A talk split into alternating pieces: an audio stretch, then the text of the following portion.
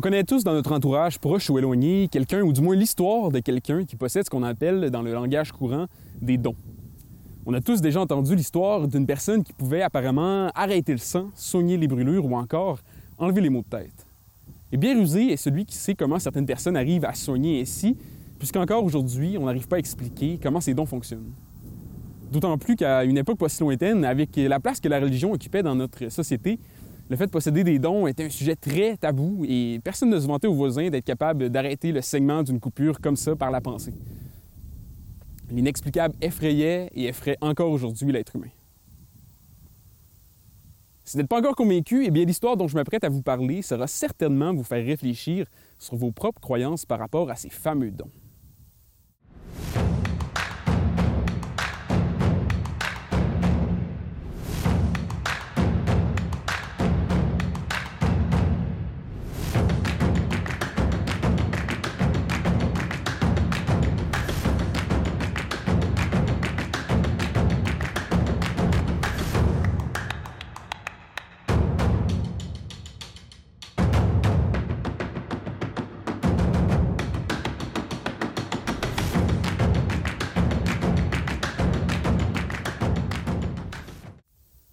Cette histoire m'a été racontée par Benoît Thibault, un écrivain ayant grandi à Albanel. Son père René Thibault y possédait une bijouterie dans la maison familiale. L'histoire porte donc sur la mère de M. Thibault, Mme Blanche Yvette Boivin. Celle-ci menait un train de vie plutôt normal, elle s'occupait de sa famille et était une femme plutôt impliquée dans sa communauté. Cependant, Mme Boivin avait quelque chose de particulier, des facultés assez impressionnantes. Pour nous raconter son histoire, j'ai demandé à mon ami Pierre Turcotte de nous prêter sa voix. Pierre Turcotte, bonjour. Salut. Ça va? Ça va bien, toi? Oui. Merci de, collaborer à cette émission. Je suis vraiment content de, tourner euh, ce segment-là avec toi euh, pour plusieurs raisons. Euh, d'abord, moi, je t'ai connu avec la Légion bavaroise dans le temps du bol d'or. avec tous les personnages que tu faisais, les, les, changements de voix, les expressions faciales, bref, un très bon joueur d'improvisation. mais aussi étant un amateur de films d'horreur, je t'ai connu. En fait, j'ai suivi Vidéo Terreur, qui, donc, qui est un des projets que tu as réalisé ici à la télé du Haut-du-Lac. animé avec Jimmy Franker, notamment. Oui, absolument. Il y a la saison 3 qui, a été, qui est rendue sur Balado, puis il y a la saison 4, qui s'en vient. Mhm. C'est excitant. Oui, absolument. Euh, je sais pas ce que tu en penses. Je trouve que l'horreur, en tant que genre cinématographique, puis les mythes et légendes, c'est deux univers qui se côtoient quand même assez bien. Et... Ben, on est dans l'étrange, on est dans l'inconnu, tu Puis ça, souvent, c'est ça qui fait peur, tu La peur, euh, là, on peut parler de l'horreur, mais c'est de la peur que naît le racisme, euh, toutes les, exactions qui amènent la guerre. Donc, la peur, on, veut comme s'en protéger. Fait que ça, c'est l'inconnu, ce qu'on connaît pas. Moi, est-ce que tu connais connaître les gens, tu as moins peur d'eux? Donc, pourquoi fait que ce, réflexe est naît beaucoup en fait de l'inconnu, euh, du mythe, de la légende, et puis ça, ben, de toutes les époques, on s'est servi de ça soit pour manipuler les gens ou pour euh, pour égayer, pour faire peur, euh, pour, pour, les amener aussi à, amener, tu sais quand on, va penser mettons au conte de Perrault ou les frères Grimm, aussi à, faire comprendre donner des leçons de vie un peu, si tu veux. il y a clairement des, émotions qui, sont partagées quand on consomme du contenu de ces euh, deux univers-là. Euh, est-ce que tu trouves, est-ce que tu te considères comme étant quelqu'un de sceptique dans la vie? Tu es plus superstitieux? Par rapport, par exemple, à des histoires mystérieuses? Ou... Euh, je suis un heureux mélange entre les deux. Je suis extrêmement pragmatique. OK? Moi, la science, c'est important. Sauf que j'adore les films d'horreur. Mm-hmm. Donc, j'ai l'oreille pour ça.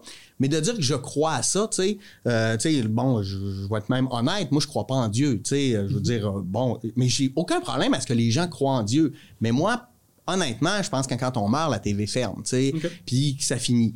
Maintenant, ça, ça m'appartient. Mais, euh, fait que j'aime ça, moi, avoir toutes ces histoires-là, puis euh, me laisser bercer par ça. Mais de là à croire à ça dans la vie, mhm. euh, absolument pas. C'est une nuance quand même assez intéressante, parce que c'est ça, c'est souvent, on est prêt à porter l'oreille, à tendre l'oreille, à écouter, à être réceptif, mais de là à peut-être, dans notre quotidien, avoir ça d'ancré comme ah, absolument pas. une réalité absolue. C'est ça. Tu sais, moi, je suis un gros fan d'Edgar Allan Poe, H.P. Lovecraft, tu sais, j'ai Hopeman, j'ai lu beaucoup l'horreur euh, victorienne, début 20e siècle, Calem Club, tout ça. J'adore tout ça, mais ça nourrit mon imaginaire. Mais comme j'aime aussi, euh, parce que quand j'étais petit, je disais des BD de super-héros, je crois pas qu'il y ait des super-héros, mais je, suis quand même un bon public pour ce genre de, ça, là, tu sais, les aliens, les bébites, les extraterrestres, Ouais, ouais, les ouais, monstres, les fantômes. Ouais, j'embarque, mais de là à croire à ça, euh, non. Euh, je vais te poser une question, là, Oui. avant qu'on on plonge dans, dans l'histoire. Si je te parle de dons, qu'est-ce Oui. qu'est-ce qui te vient en tête instinctivement? De dons, ben, euh, je pense que dans l'optique où on est, c'est des gens qui vont avoir des habiletés. euh, puis je pense qu'il y a une certaine sensibilité des gens hein, là-dessus. Écoutez, maintenant, je pense qu'il y a un effet psychologique aussi là-dedans. Des gens qui vont dire, moi, j'ai le don, je suis capable de lire dans les feuilles de thé. Bon, ben là, tu sais, tout ça, là, je trouve ça cute. Ouais. Mais euh, moi, je pense qu'on façonne aussi ce qu'on se fait dire selon ce qui va nous arriver, un peu comme l'horoscope ou bon, peu importe. Bon, je crois pas à ça, mais je trouve ça sympathique. Tu sais, je suis pas contre ça, puis je fais pas, Hein, voyons, t'es bien contre faire ça. Absolument pas. Go, même moi, là, je serais prêt à me faire tirer ou lire les lignes de la main par plaisir. Mais de là de dire que je prendrais ça pour du cash, absolument pas. Bon. Donc, c'est des les dons, je pense que ça peut arriver. Puis là, ben, on- écoute, il y, en- il y en a eu plein, des gens qui se sont fait dire, euh, bon, moi j'ai le don, euh, je sais pas moi, de- de- avec les animaux, avec, euh, bon, est-ce que c'est vrai, c'est pas vrai? Moi, j'ai déjà lu, par exemple, qu'il y a des gens qui avaient des dons avec les animaux, mais au bout du compte, c'est parce que l'odeur de leur phéromone était différente, puis les animaux l'appréciaient plus que d'autres, qui faisait qu'ils étaient plus agressifs face à certaines personnes. Comme je te dis, la science est capable d'expliquer pas mal d'affaires. Absolument. Puis c'est super intéressant parce que bon, l'histoire qu'on présente aujourd'hui, bon, c'est l'histoire de, de Madame Boivin qui est capable de, euh, bon, qui était capable d'arrêter le sang, euh, d'arrêter les brûlures. C'est vraiment quelque chose que tu as déjà entendu là, euh, dans ton entourage près ou éloigné, là, des, des gens qui sont, qui sont capables d'avoir des dons de, pour soigner. euh, Ouais, arrêtez le sang, on, hein. on entendait ça beaucoup, là, à une autre époque, aujourd'hui moins. Là. Ouais, Euh, fait que, ben, écoute, merci de nous prêter ta voix pour nous raconter cette histoire. un grand Donc, plaisir. euh, sans plus tarder, je te, je te laisserai commencer et euh, on, t'écoute. Parfait, merci. Parfois, il nous arrive des aventures absolument fantastiques et si peu compréhensibles qu'on n'ose pas en faire part à personne, ni même à nos proches, tant elles peuvent paraître peu compréhensibles. Ce matin, je me lance, advienne que pourra. Ma mère, Blanche Yvette Boivin, possédait ce qu'à l'époque on appelait des dons. Elle pouvait arrêter le sang et le feu. Elle ne parlait jamais de ses dons et préférait demeurer dans l'ombre plutôt que de jouer à la vedette. Tout au long de ma prime enfance et même plus tard, parfois dans la maison, il était question des facultés que maman possédait, soit arrêter le sang ou le feu. Lorsque papa et maman se croyaient seuls, ou qu'ils nous croyaient inattentifs à leurs propos, ils discutaient brièvement de ces fameux dons. Papa semblait inconfortable avec l'idée de savoir que son bon ami, le curé Joseph Boivin, paraissait être parfaitement au courant que maman possédait des dons. Bien entendu, comme je ne fréquentais pas encore l'école, je leur prêtais alors tout oui sans faire voir de rien. Je crois même que je ne regarderai plus maman de la même façon. Après tout, selon mon concept, elle pouvait guérir les gens. Elle est devenue pour moi une grande dame auréolée de mystère. Et survint un drame qui bouleversa ma compréhension de tout ce qui paraissait logique jusqu'à ce jour. C'était à la toute fin de l'été 51. Je flânais avec mes jouets dans la cuisine et maman s'affairait entre l'évier et le poêle. La porte arrière de la maison était grande ouverte et une double porte munie d'un grand moustiquaire donnait sur les grands champs entre Albanel et Normandin. Tout à coup, ma mère se rendit à cette porte moustiquaire et je l'entendis crier d'un ton alarmé à papa qui se trouvait dans la bijouterie annexée à même la maison paternelle. René, vite, viens voir. La grange des petits Robert est en train de brûler. Papa sortit presque à la course de la bijouterie pour aller rejoindre maman à la porte, et je m'empressais de m'y rendre moi aussi pour me glisser entre eux. Et je vis au loin, dans le rang 10, en direction de Normandin, une fumée sombre et abondante qui s'élevait au-dessus d'une grange. J'étais impressionné de voir cet incendie. Mais je ne m'attendais pas du tout à ce dont je serais témoin dans les minutes qui suivirent. J'entendis papa dire à maman Hey, ça n'a pas de bon sens. Les petits Romères, ils viennent juste d'acheter cette ferme. Ah, regarde les champs. Ils ont fini de faire le foin. La grange doit être pleine. Pauvres autres, ils vont tout perdre. Maman ne lui répondit pas et papa lui demanda alors Yvette, tu peux arrêter les brûlures. Essaie d'arrêter le feu. Je regardais vers maman, surpris de ses propos. Je ne comprenais pas alors comment elle pouvait demeurer si calme devant le drame qui se déroulait devant nous. Je regardais à nouveau vers l'incendie, et ce que je vis restera toujours gravé dans ma mémoire.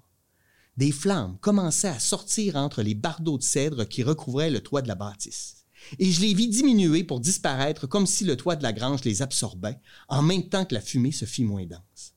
La fumée, oui, La fumée diminuait et elle me parut se résorber comme si elle voulait retourner dans la grange. Et pourtant, il ne ventait que très peu.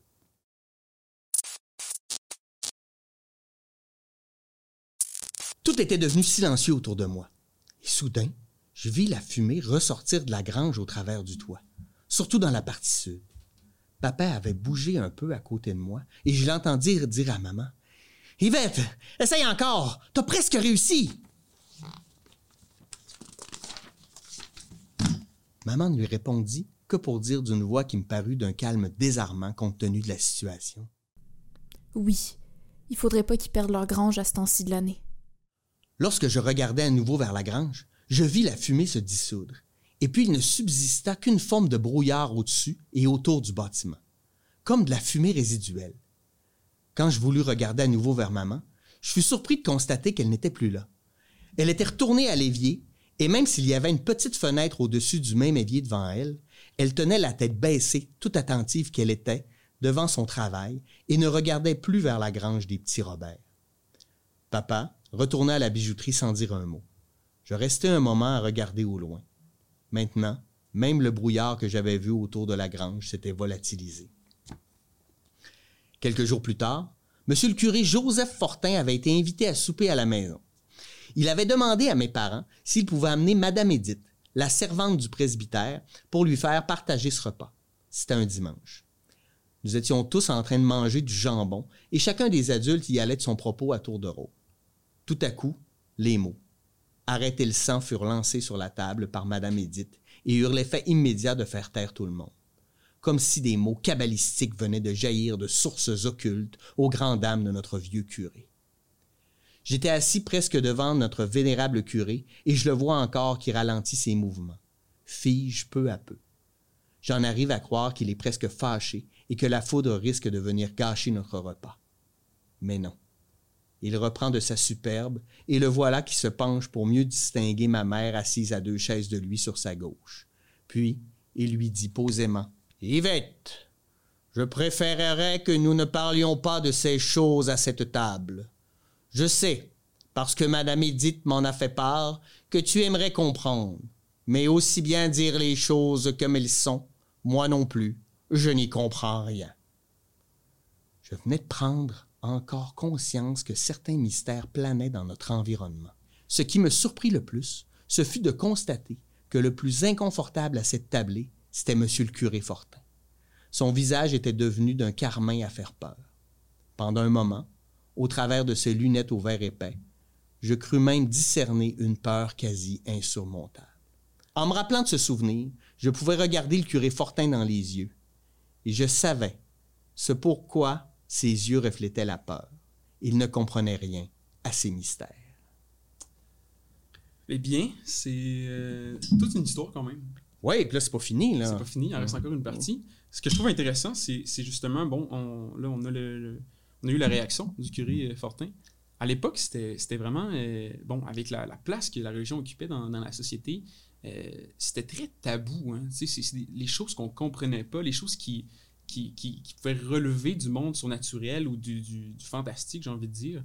Euh, c'était très tabou. Hein? Ben, je, je suis pas en accord avec toi. Je vais t'expliquer mon point. C'est qu'au contraire, la religion a pris le contrôle du mystère. Quand on n'était pas capable d'expliquer quelque chose, c'est Dieu qui l'avait fait ou le diable. Donc, oui, les tabous, on, on voulait pas trop en parler, mais on les utilisait pour contrôler les populations. Parce qu'on disait, si tu vas vers quelque chose, si tu, tu pousses dans cette direction-là, dans le mystère ou le, le, le- je sais pas moi, l'occulte, ben là, c'est le diable qui va avoir ton âme.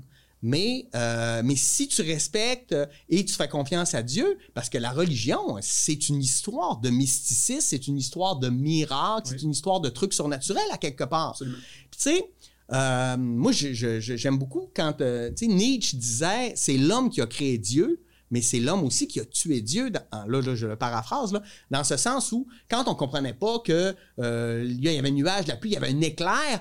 Ah, un éclair, Dieu est fâché, donc parce que on a, euh, je sais pas, on n'a pas assez prié.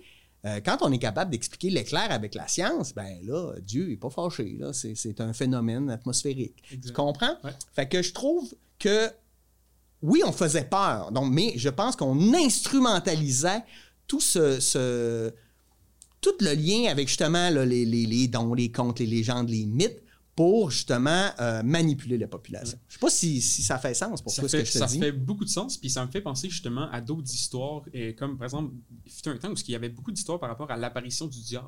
Oui. Puis ces apparitions-là venaient souvent, euh, correspondaient justement avec, par exemple, quand les gens dansaient après un certain temps. Ben là, Oui. on entendait souvent parler que le diable était apparu parce qu'il fallait, fallait arrêter de danser après minuit, sais, fallait, fallait arrêter, sinon c'était un, un péché, c'était un vice. Exactement, comme toutes les histoires aussi là, de, de sexe avant le mariage. De, tu sais, là, on, on était là, donc on voulait garder les gens dans la bonne voie. Puis ça donnait, il y avait... j'ai- J'aime pas beaucoup les... Bon, j'ai rien contre la foi, je le, je le- je le répète, mais j'aime pas beaucoup comment les religions ont instrumentalisé l'homme, tu sais. Mais à quelque part, ça donnait un sens moral aux collectivités. Aujourd'hui, euh, bon, on a sorti la, la religion de nos vies, en tout cas ici au Québec. Euh, moi, je pense que c'est en général positif, sauf que ça amène d'autres problématiques parce qu'on a perdu un sens. C'est facile quand on se pose des questions de se faire dire, c'est c'est ton châtiment, tu auras la, la vie éternelle, Dieu est avec toi, continue à le prier, il va t'aider. Donc, c'est facile, tu sais, ce qu'on appelait l'histori- l'historicisme, de dire, euh, tu sais, né pour un petit pain, là, continue d'être pauvre, puis de vivre misérablement, mais prie Dieu, puis tu auras le, le salut éternel. En fait, ce qu'on voulait dire aux gens, c'est accepte d'avoir une vie de merde, parce que si tu veux euh, grandir dans la société, ben ça va, euh, tu vas connaître des affaires. Tout le, mouvement, en fait, néolibéral, où les, gens avaient de l'instruction, ben là, ils enlevaient un pouvoir à l'Église. Fait c'est beaucoup une question de pouvoir, tout, ces, tout, tout ça. Et les contes, les mythes servaient beaucoup à expliquer les choses qu'on ne comprenait pas. Puis l'Église, moi, j'ai l'impression, récupérait ça pour justement euh, ramener les, les brebis, euh, les brebis égarées euh, dans la voie de l'Église. Oui, parce que à la base, la religion est née notamment parce que bon, l'humain avait besoin d'expliquer des choses, d'expliquer sa, Mhm. son existence. peut-être, bon, le- dans le temps, il y avait peut-être pas ça de l'anxiété, mais il y avait une petite anxiété par rapport à des, des choses qu'on comprenait pas, des réponses qu'on n'était pas capable de se donner. Donc, on avait besoin d'avoir quelque chose de plus grand qui venait donner un à sens à nos vies, de dire pourquoi on est sur Terre? Moi, j'accepte le fait que je pense être sur Terre pour avoir du bon temps, élever des enfants, donner de l'amour, vivre des expériences, mais il y a des gens pour qui ils ont l'impression que ça n'a pas de sens parce qu'on meurt, mais au contraire, moi, je pense qu'on lègue. Moi, j'aime beaucoup la philosophie mexicaine de dire, tu sais, les gens meurent réellement quand on, on- on arrête de célébrer leurs souvenirs, tu sais. D'où l'importance de, de- de- de- des cérémonies funéraires, des, des cimetières, tout ça. Moi, c'est quelque chose à laquelle euh, je crois, là, tu sais. Mhm, Je Mm. comprends.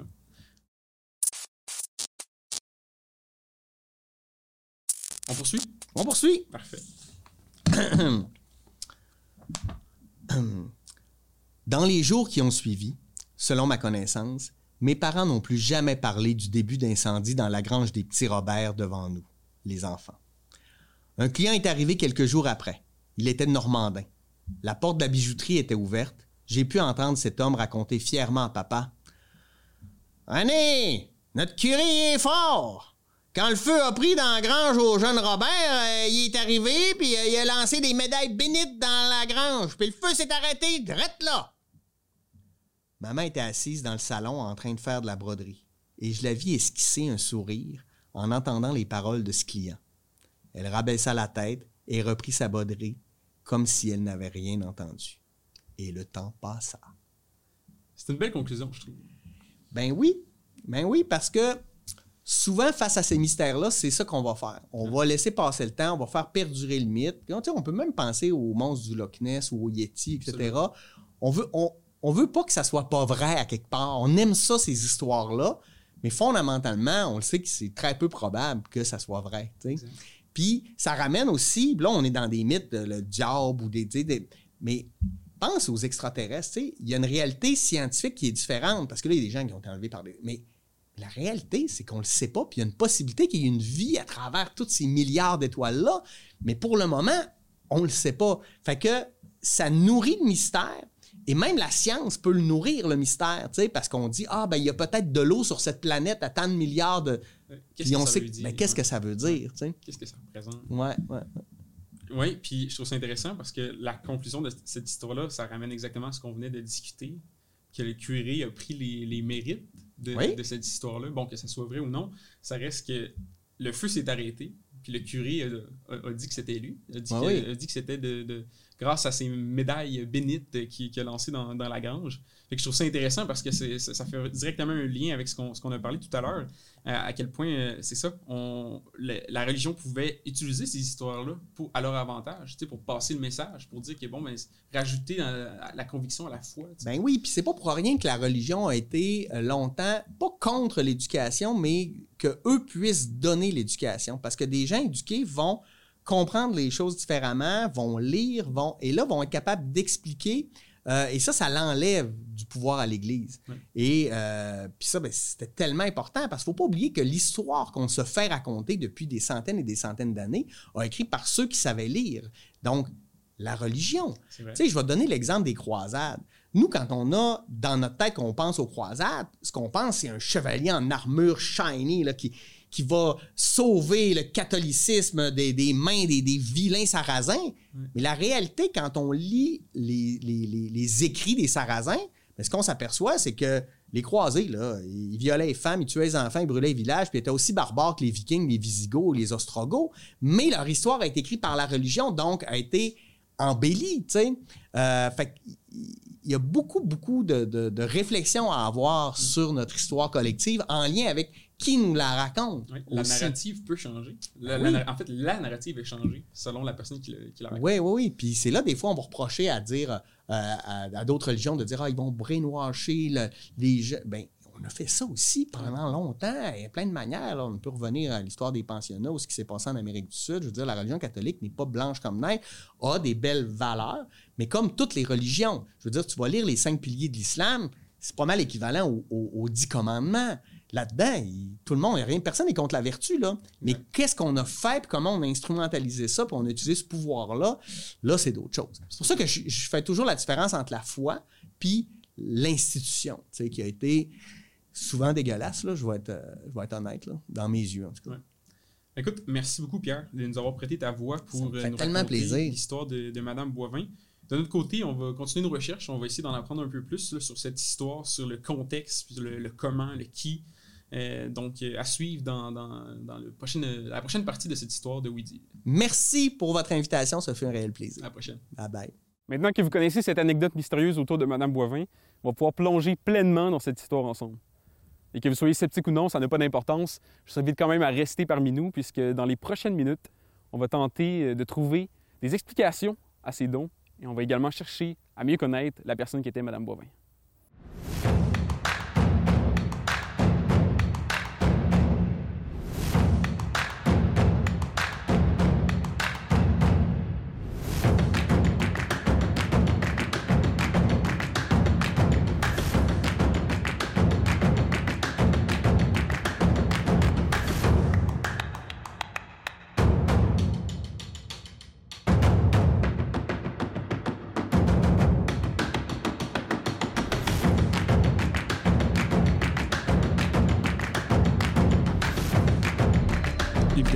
Avoir pris connaissance de cette histoire pour la première fois, beaucoup de questionnements m'habitaient.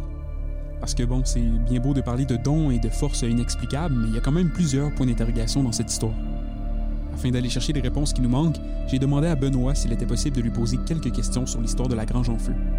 Vivant maintenant à l'extérieur de la région, j'ai pu le joindre par téléphone. Pour commencer, ben, M. Thibault, merci de prendre le temps de venir euh, nous, nous parler aujourd'hui. Euh, c'est vraiment apprécié. Moi, la première, fois qu'on s'était parlé, euh, ben, en fait, la première fois que j'ai lu euh, vos textes, c'était sur l'histoire de la boule orange, dont on parle dans, dans un, épisode ultérieur.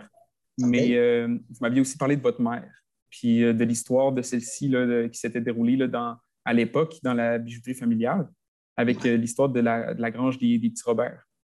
cette histoire-là, on l'a racontée durant la première partie de, de l'épisode. Euh, c'était super intéressant. Puis je trouvais ça important de, parler avec vous puis de, vous poser quelques questions parce qu'évidemment, ça a piqué euh, ma curiosité. Fait que pour commencer, euh, M. Thibault, j'aimerais savoir comment, comment vous. C'était comment la relation que vous aviez avec votre mère? Je pense que vous étiez proche d'elle, si je ne me trompe pas. Oui, en un sens, oui, j'étais très proche de ma mère.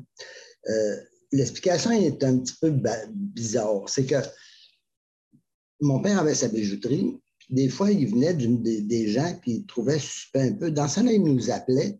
C'était un, des enfants ou même ma mère qui allait pour surveiller en quelque sorte.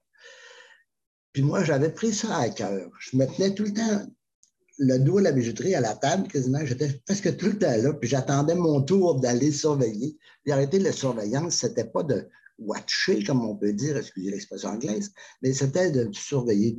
Seulement de, je me collais le nez sur le bord du comptoir, puis je regardais la manipulation des bijoux par les gens, c'est tout. Puis ça donnait que ma mère, souvent, là, quand ça se produisait, que mon père nous, demandait, ma mère se retournait, puis elle me disait, Benoît, vas-y. Là, je de colère. puis ça donnait que, oui, on j'étais un petit peu privilégié avec ça. Puis euh, mon père, lui, avait un, certain niveau scientifique qui, il, suivait, c'était un petit peu comme euh, il était euh, autodidacte, si on veut. Lui, il m'avait procuré un microscope, il m'avait procuré du matériel de chimie, euh, un kit de chimie. Puis je me tenais au bout de la table. Ma mère avait son autre bout de la table. Moi, j'avais tout le temps un bout de la table, un peu, appelons ça d'une façon de parler, réservé. Si bien que moi, je passais mon temps là, jusqu'à temps que je commence l'école. Puis euh, mon père, lui, il avait cette bijouterie. J'étais tout le temps le dos à mon père. Mon père, c'était un travailleur acharné.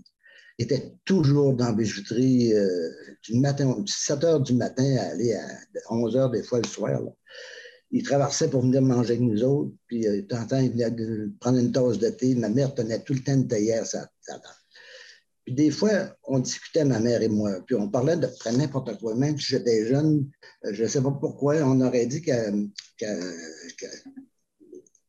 savait m'aborder sur certains sujets, même si c'était des fois très sérieux. Mais elle me prenait un petit peu comme plus vieux que mon âge. Oui. OK. Puis comment vous la, décriveriez en tant que personne, votre mère? Comment, comment qu'elle était au, quotidien? Parce que de la manière que vous m'en aviez parlé, euh, dans nos échanges, ça semble être quelqu'un de quand même assez réservé, qui n'aimait pas nécessairement être sur le devant de la scène. Exactement. Ma mère, c'était de temps en temps, à traverser la bijouterie, du côté de la bijouterie, pour aider mon père. À ce moment-là, elle était très.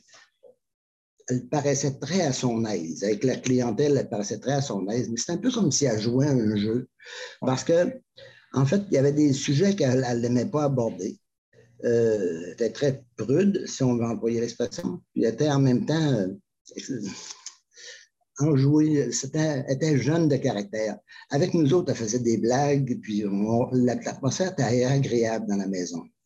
C'était, quelqu'un de bien, puis elle faisait bien à manger. Elle était tout le temps à nous faire quelque chose, c'était, remarquable. Enfin.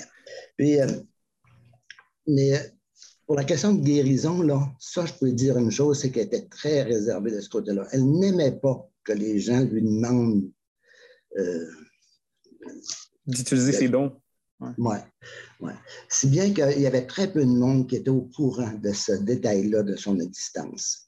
Euh, même très, très peu. Euh, OK.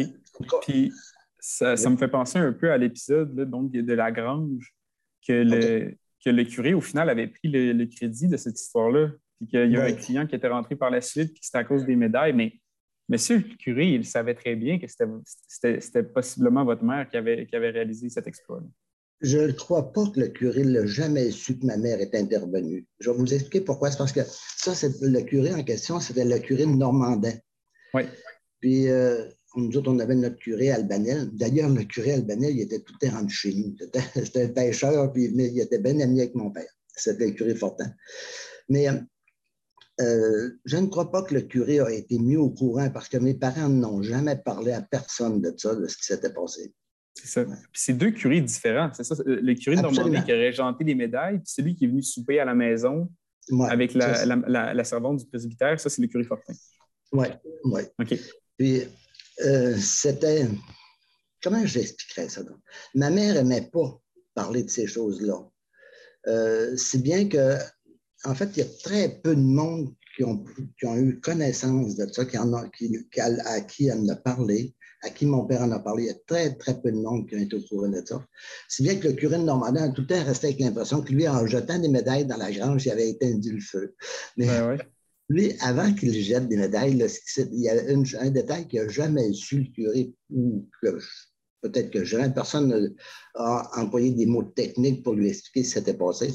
C'est quand au début, le feu passait. parlons de la grange elle-même. C'était pas une grosse grange. Le toit était sombre. à la distance qu'on était, je ne pourrais pas dire si c'était un toit en tôle qui avait rouillé ou si c'était un toit en bardeau, mais c'était plus possiblement un toit en bardeau. Si bien qu'à un moment donné, au tout début, quand la flamme commençait à traverser la couverture, là, c'est là que mon père est intervenu, puis il a demandé à ma mère de, faire quelque chose pour les petits Robert. Puis là, ça, j'étais tout petit bonhomme, d'accord. Euh, j'étais à côté après une, porte moustiquaire, d'accord. Euh, ça peut fausser la vision, si on veut, mais j'ai parfaitement vu, puis ça, je m'en rappelle, c'est impérissable, ces souvenirs-là. J'ai parfaitement vu la, la, la, flamme rentrer par en dedans. La fumée a rentré par en dedans aussi. Mais pas, pas longtemps, ça la fumée était plus lente à rentrer. La flamme, fouf, elle a disparu complètement dans la grange. Ça s'est fait très vite. Puis là, il ne disait pas un mot, mais j'étais coincé entre mes deux parents. Puis, il ne disait pas un mot. Il, il regardait ça. Tout d'un coup, la flamme a ressorti à travers le toit. C'est là, là que ça m'a surpris parce qu'au début, je n'avais pas prêté attention à ce que la mère aurait pu intervenir. Je ne savais pas qu'elle aurait pu intervenir. Pardon. Mais quand mon père lui a redemandé, Yvette, peux-tu, il faudrait faire quelque chose, Yvette, réessaye. Puis là, ma mère n'a jamais dit un mot, là. Remarquez, là, elle n'a jamais dit un mot. mon père parlait, il était seul à parler. Puis ma mère ne disait pas un mot, ne répondait pas rien. Là, à un moment donné, la, flamme a rentré une deuxième fois. Puis là, la fumée s'est mise à. Ça a fait comme un, un effet d'évasement comme si la fumée qui était dans la grange s'est mise à sortir, puis ça planait comme un genre de brouillard autour de la grange. Puis là, on voyait des autos qui arrivaient. Peut-être M. le curé de, de Normandette à travers, je ne sais pas. Mais on, les distinguait mal. Quand même, ça donnait plus d'un kilomètre et demi la distance. Puis euh, là, mon père a peur d'un mot. Ma mère non plus. Là, une fois que la, fumée a commencé à vouloir s'étendre au niveau du sol comme une brume. Là, à ce moment-là, ma mère nous a laissés. Moi, j'ai resté quelques secondes encore avec mon père. Là, lui s'est retourné dans la bijouterie. Ils n'ont jamais dit un mot à ce sujet-là. Jamais un mot. C'est ça qui est intriguant un peu dans, dans le contexte familial. C'est qu'on n'en reparlait plus après. Vous voyez ce que je veux dire? Oui. Puis, J'aime ça que vous l'entendiez dire avec vos mots parce que, comme je vous disais, on, le, lu beaucoup parce qu'on s'est basé surtout sur le texte que vous aviez écrit euh, pour raconter cette histoire-là. Mais je trouve ça intéressant de l'entendre avec vos, propres mots puis de votre propre vision de, quand vous étiez plus jeune. Il y a un point que j'aimerais aborder avec vous, puis ça va faire un lien avec quelque chose, euh, un texte que vous m'avez fait lire euh, d'une anecdote qui s'est déroulée. Vous savez, dans, dans, le cadre de cette émission, j'ai poussé un peu mes recherches à savoir comment ça fonctionne, ces dons-là? Qu'est-ce c'est quoi les mécaniques derrière tout ça? Euh, bon, les mécaniques, le mot est peut-être fort, mais c'est quoi le. comment, comment que ça peut, ça peut se, fonctionner, etc. Euh, puis j'ai beaucoup entendu parler de la transmission de ces dons. Donc, comment. comment que, mm-hmm. OK. Puis en fait, c'est. Ça vient, en fait, de ce que j'ai retenu, c'est que ça se transmet d'un sexe à un autre. Ça ne peut pas se transmettre d'une mère à sa fille. C'est tout le temps d'une mère à son fils ou d'un père à sa fille. Euh, puis dans votre cas, vous m'aviez fait lire un, texte sur une anecdote qui s'était déroulée à Noël, je pense. Est-ce que vous pourriez nous en parler un petit peu? Euh, voulez-vous restons sur le thème de comment ça fonctionne la guérison?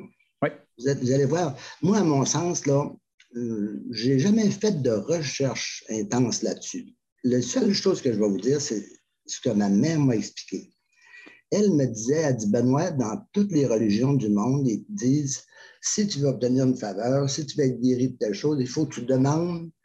Et de là, ce qu'il y avait dans l'Évangile, c'était demander et vous recevrez. Mais elle, elle disait, il ne faut pas demander, il faut offrir.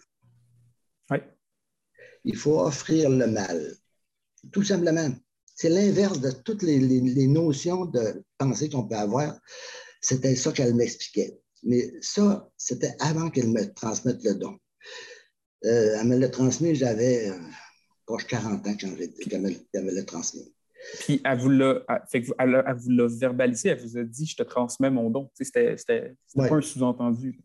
Non, c'était pas une chandelle. Ça, c'était très clair. Benoît, je vais te donner le don. Elle m'avait donné des deux dons, celui d'arrêter le feu, celui d'arrêter le sang. Quand on parle d'arrêter le feu, on parle à ce moment-là d'une forme, par exemple, prenons, euh, vous avez une tendinite. C'est une, en réalité, c'est une tendinite, c'est occasionné par une inflammation. Donc, à ce moment-là, on tombe dans la notion de feu. Si on parle de sang, par exemple, on va parler de, d'artériose, des choses comme ça, là, à ce moment-là, on sait qu'on tombe dans un autre milieu, puis c'est un, soit que l'os n'a pas été bien nourri, si bien que là, on parle de sang. OK? C'était après ça qu'elle m'avait expliqué. C'était, euh, même si euh, vous, vous, allez dire qu'elle avait rien qu'une troisième ou quatrième année, mais elle comprenait le système. Elle comprenait très bien, sauf qu'elle n'avait jamais parlé à personne. Un soir, je ne sais pas pourquoi, on s'était venu sur le tapis, parler de la, on a parlé de la grange des petits Robert. C'est là qu'elle m'avait expliqué ces détails-là. Puis plus tard, elle m'a transmis les dons, oui, c'est vrai. Par contre, j'ai jamais. Tu n'y penses pas à utiliser ces choses-là. Tu n'y penses pas. C'est. Tu arrives une bonne journée, tu rentres dans un dépanneur, il y a une jeune fille qui est à la caisse, qui est assise, puis tu, tout ce qu'elle fait, elle descend, elle est assise sur un petit banc, tu avoues, elle descend, puis tu as pensé qu'elle fait un petit geste, tu vois le visage qui, qui fait un petit frisson, puis tu te rends compte qu'elle a mal à une cheville. Tu passes en avant, tu t'en occupes même pas. Mais en dedans, en dedans, toi, tu y penses, tu dis, bon, tu fais ta formulation pour le Mais ça t'arrive une fois ou dix ans, comment je dirais, on oublie ça. On oublie complètement ça. C'est bien que moi, je n'ai jamais performé dans ce sens-là beaucoup. Euh, c'est après incompréhensible. Euh, puis c'est extrêmement, excessivement difficile à expliquer. C'est l'aspect un peu mystérieux, tu sais, quand on parle des, mythes et légendes. La raison aussi pourquoi j'ai voulu qu'on parle de cette histoire-là, puis que je la trouvais intéressante, c'est qu'il y a tout l'aspect justement de l'inconnu, du mystère autour de, ces dons-là, de ces facultés-là que les gens ont, qui sont pas explicables. Puis le curé le nomme très bien dans l'histoire. Tu sais, il dit à votre mère, euh, Yvette, pose-moi pas de questions parce que je n'ai pas les réponses. Je ne sais pas plus que toi. Exactement, exactement. Je voulais, en fait, je me demandais si il y avait d'autres anecdotes par rapport à votre mère et ses, dons de guérison que vous pourriez nous raconter? Il y aurait celui de euh, l'oncle Léonce. Ça, Léonce, c'est le frère à mon père. Il demeurait, lui, à Saint-Életerre. Ça, c'était euh, sa propriété. Il était, il était euh, cultivateur sa terre, là, la, la, clôture du, du, côté sud, c'était arrêté la frontière américaine. OK. Puis un, bonsoir, euh, lui, en fait, il n'y a pas de bonsoir, ça va, on revenir plus tard. Lui, il s'était trouvé un emploi dans une scierie dans le Maine. Ça fait qu'il allait travailler là, les salaires étaient meilleurs qu'il était au Québec. Ça fait que ça faisait son affaire, il faisait son petit bonheur, tout allait bien. Mais un bonsoir, lui, avait comme tâche, avant de partir, c'est arrivé le, au début de l'hiver ou à la fin de l'hiver, je ne me souviens plus. Là. Mais il avait comme tâche d'aller allumer deux fanales dans la scierie pour les laisser allumer toute la nuit, faire un éclairage de, nuit. Fait que là, lui, il y avait un de ses chums qui avait été avec lui ce soir-là. Puis il, commence à le voir, vois pas le fanal. le fanal est super du haut finalement, le final, le final était allumé, mais il, essayait de mettre du, du, nafta ou je ne sais plus trop le, ce qu'il mettait dedans. il s'en est répandu sur lui. Puis là, le feu a pris. C'est son chambre qui a, qui a éteint le feu. Il a, puis il a survécu. Mais il a eu le visage brûlé à plusieurs endroits au visage, au troisième degré. Les bras, le bras gauche surtout brûlé au troisième degré à plusieurs endroits. Euh, la poitrine aussi. Puis là, ils l'ont retourné chez eux. De chez eux, eux autres, les, gens, ils n'ont pas fait les autres, ils l'ont descendu jusqu'à l'hôpital de Matane. Euh, pourquoi il n'a pas été à Rimouski, je ne sais pas. On me l'a déjà demandé, mais je ne sais pas. Je sais qu'ils ont décidé de l'envoyer à l'hôpital de Matane parce que possiblement, il y avait un autre de ses frères qui demeurait à Matane, euh, Jean-Paul. Bon, là, il rentre à l'hôpital, tout va bien. Nous autres, on était à Albanel, c'est dans le nord du lac Saint-Jean, puis là, lui, il est à Matane. Euh, un bonsoir, c'était après le souper, ça, je suis formel.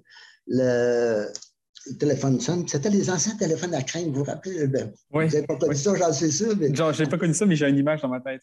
Oui. Puis, euh, c'est mon, mon, père va répondre. il était déjà dans la bijouterie, il travaillait encore dans la bijouterie, même si c'était après le souper.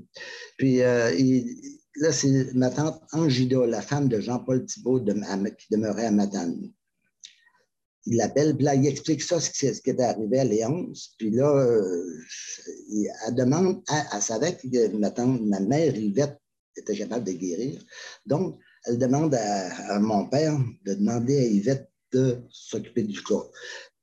Euh, là, mon père a expliqué ça, il s'est sorti de la tête de la bijouterie, le téléphone était juste à côté de la porte. Puis là, il a expliqué ça à ma mère, puis il a dit, dit c'est Angela, puis il a expliqué ça. Fait qu'elle, elle s'est venue, elle n'a pas dit un mot. remarquez bien ce que je veux dire. Elle n'a pas dit un mot. La seule chose qu'elle a faite, elle a pris le téléphone des mains de mon père, l'acoustique, puis elle a dit à ma tante Angida, elle a dit, c'est beau Angida, je m'en occupe. Puis elle a raccroché le téléphone comme ça, sans plus. Tout ça a fait. Puis on a su le lendemain ou le surlendemain, là, je ne suis pas sûr, on le lendemain ou le surlendemain que Léon s'était sorti de l'hôpital de Matane, puis qu'il considérait que c'était un cas de guérison miraculeuse parce qu'il n'y avait même plus de traces de brûlure. OK? C'est phénoménal. Je sais, personne ne va me croire, mais c'est vrai. Puis, euh, dans les années suivantes, environ 6 à 8 ans plus tard, peut-être 10 ans, mon oncle Jean-Paul était venu, puis Léon s'était venu lui aussi avec sa femme. Je crois que c'était Priscilla, sa femme. Puis là, moi, je me rappelle, j'étais encore jeune, j'avais peut-être 15 ans, 15, 16 ans quand il était venu. Puis je me rappelle que je m'étais acharné à essayer de trouver des traces de brûlure dans le visage parce que je l'avais entendu, moi, j'étais là, Oui, ça avait entendu l'histoire. Oui. Puis je oh, savais qu'il y avait des brûlures au troisième degré, puis ça laisse des marques, des brûlures au troisième degré que tu veux ou que tu ne veux pas. Puis je regardais son visage, puis je ne trouvais pas de marque là, je me disais, moi, c'est vrai que ma mère l'a guéri. wow! C'est... Je suis un peu bouche bée parce que déjà, l'histoire de la grange des petits Robert, je trouvais ça assez phénoménal. Puis, tu sais, c'est ça que, je trouve intéressant avec ces histoires-là, hein, c'est qu'il y a toujours deux approches qu'on peut avoir. Si on peut, on peut être sceptique, ce qui est, ce qui est correct aussi, dans le sens où on peut être sceptique, mais on peut aussi écouter, puis tu sais, pas porter de jugement, puis juste écouter, puis en fait, c'est ça, hein, la, tradition orale puis les, mythes et légendes, on peut se fier seulement à, la sincérité du narrateur qui nous le raconte. Euh, que, vous me racontiez ça, je suis un peu, euh, je suis un peu bouleversé, je, vais honnête. OK. Euh, c'est vraiment des, belles histoires. Merci beaucoup, M. Thibault. merci de lui, avoir rendu hommage aujourd'hui. C'est un beau moyen. Un plaisir, monsieur.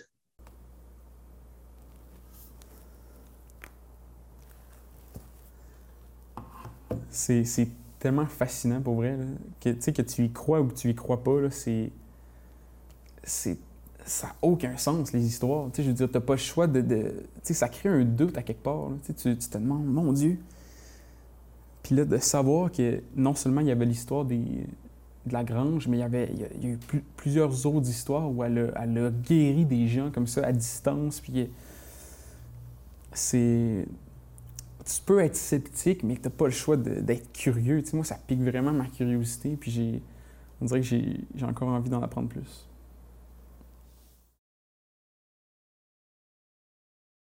Guidé par ma curiosité et étant quelqu'un de très visuel de nature, j'ai décidé de me déplacer à Albanel afin de pouvoir voir la maison familiale des Thibauts de mes propres yeux. C'est dans cette maison que Benoît a grandi avec ses frères et sœurs, et c'est aussi dans cette maison que Mme Boivin aurait réalisé la plupart de ses interventions miraculeuses. J'en ai également profité pour me déplacer du côté du Randis de Normandin afin de pouvoir observer de loin à quel endroit pouvait se trouver la grange des petits Robert. c'est grand pareil. Hein. Tu te dis, genre, tout ça avant, c'était pas là. Tu sais, il n'y avait, pas, avait pas tous ces quartiers-là. Fait que c'était que des champs, c'était que des terres agricoles. Fait que tu avais, une, vue complètement plate sur, euh,